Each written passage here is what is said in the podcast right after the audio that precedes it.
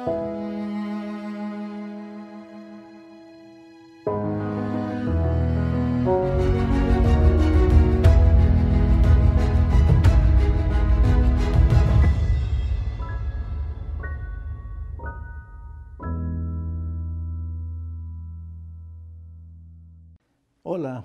Segundo princípio para uma pregação poderosa que transforme vidas. Pregue a Jesus Cristo. Lembra que o primeiro princípio era pregue a palavra de Deus. Bom, e que é a palavra de Deus? João 1, 1 diz assim: No princípio era o Verbo, a palavra, o Logos em grego. No princípio era o Verbo. E o Verbo, a palavra, era com Deus. E a palavra era Deus. E depois, mais adiante, João diz: E o Verbo se fez carne e habitou entre nós. O Verbo, a palavra, se fez carne. Você entende o que a, a palavra de Deus está dizendo?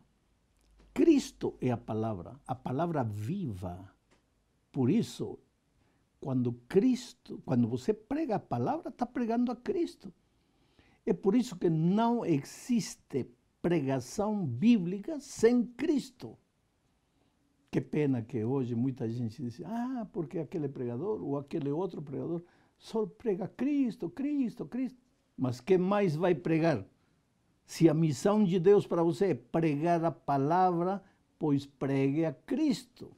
Agora, você pode pregar de qualquer tema, porque a Bíblia abrange a vida completa do ser humano pode pregar de comportamento cristão, pode pregar do sábado, pode pregar do estado dos mortos, pode pregar da temperança, pode pregar da esperança, do amor, do que você quiser. Mas Cristo é a coluna vertebral. Não há pregação sem Cristo. Por isso, você quer tocar os corações, transformar as vidas, pregue a Cristo. Ele é o único capaz de transformar vidas. Lembre-se que Jesus, quando esteve nesta terra, disse: E se eu for levantado, a todos atrairei a mim mesmo. Se ele for levantado. Então, levante Jesus. Quando você levanta Jesus, todas as pessoas são atraídas a Jesus. Quando você prega um tema polêmico, sem Cristo, sem colocar o sangue de Cristo naquele tema que você está pregando, você vai despertar oposição, vai despertar discussão. A pregação não desperta discussão, a pregação sacode o coração. A pregação transforma o coração. A pregação faz o pecador sentir vontade de se entregar a Jesus. Por isso, pregue a Cristo. Eu estava pregando num país asiático. E quando estávamos entrando para a pregação, o tradutor, que era um pastor que tinha trabalhado aqui no Brasil e falava português, me disse: Pastor, eu conheço como o senhor prega, por favor.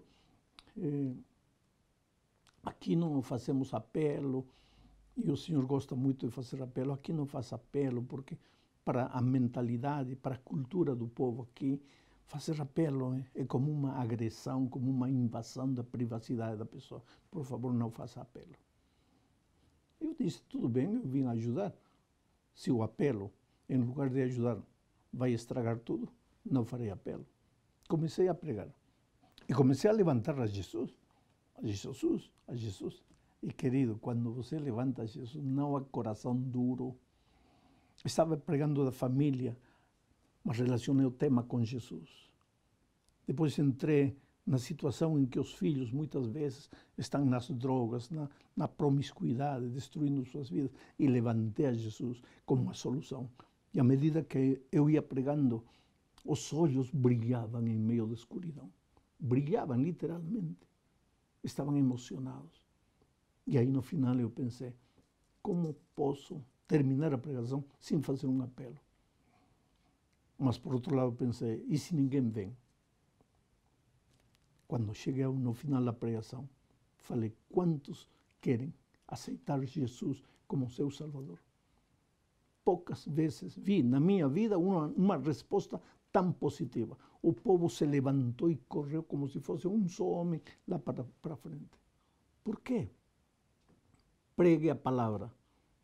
E pregar a palavra é pregar a Jesus Cristo. Molhe seu sermão com o sangue de Cristo e você vai ver as maravilhas que vão acontecer na vida. Eu fico triste, às vezes, porque nós separamos Cristo da doutrina. Oh, querido, não existe doutrina sem Cristo, porque Cristo, o ensinamento de, de Jesus, o ensinamento de Cristo é a doutrina.